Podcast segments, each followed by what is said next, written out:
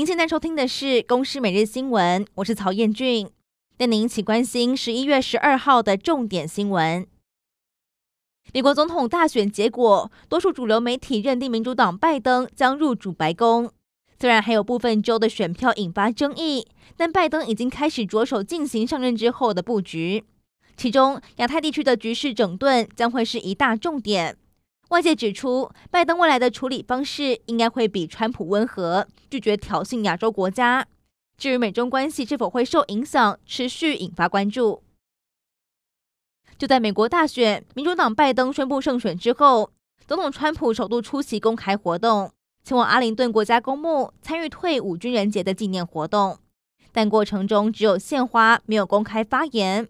川普经由推特来发表纪念退伍军人节的声明，表示美国因为退伍军人享有和平、繁荣和自由等恩典，我们永远亏欠他们，程度难以估计。至于对大选结果依然拒绝认输，并指控选举有舞弊实证，将提起诉讼。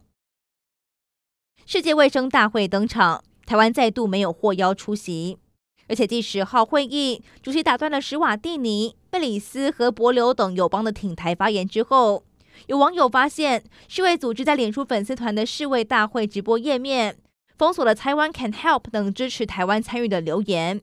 外交部长吴钊燮也回应，对于这种做法感到不满、遗憾，已经提出抗议。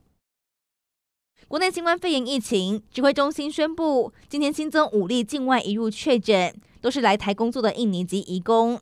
其中一人在检疫时曾经有轻微发烧症状，但没有通报，将请卫生局调查之后依法处理。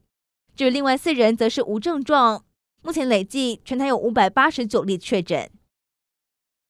为了加速国内的新冠肺炎疫苗研发，指挥中心公布疫苗临床试验意向登记平台。来协助药厂招募受试者，希望在月底之前可以招募到两万人。结果才一天时间，已经破万人登记。就连卫福部长陈时中也说，很乐意带头当疫苗受试者。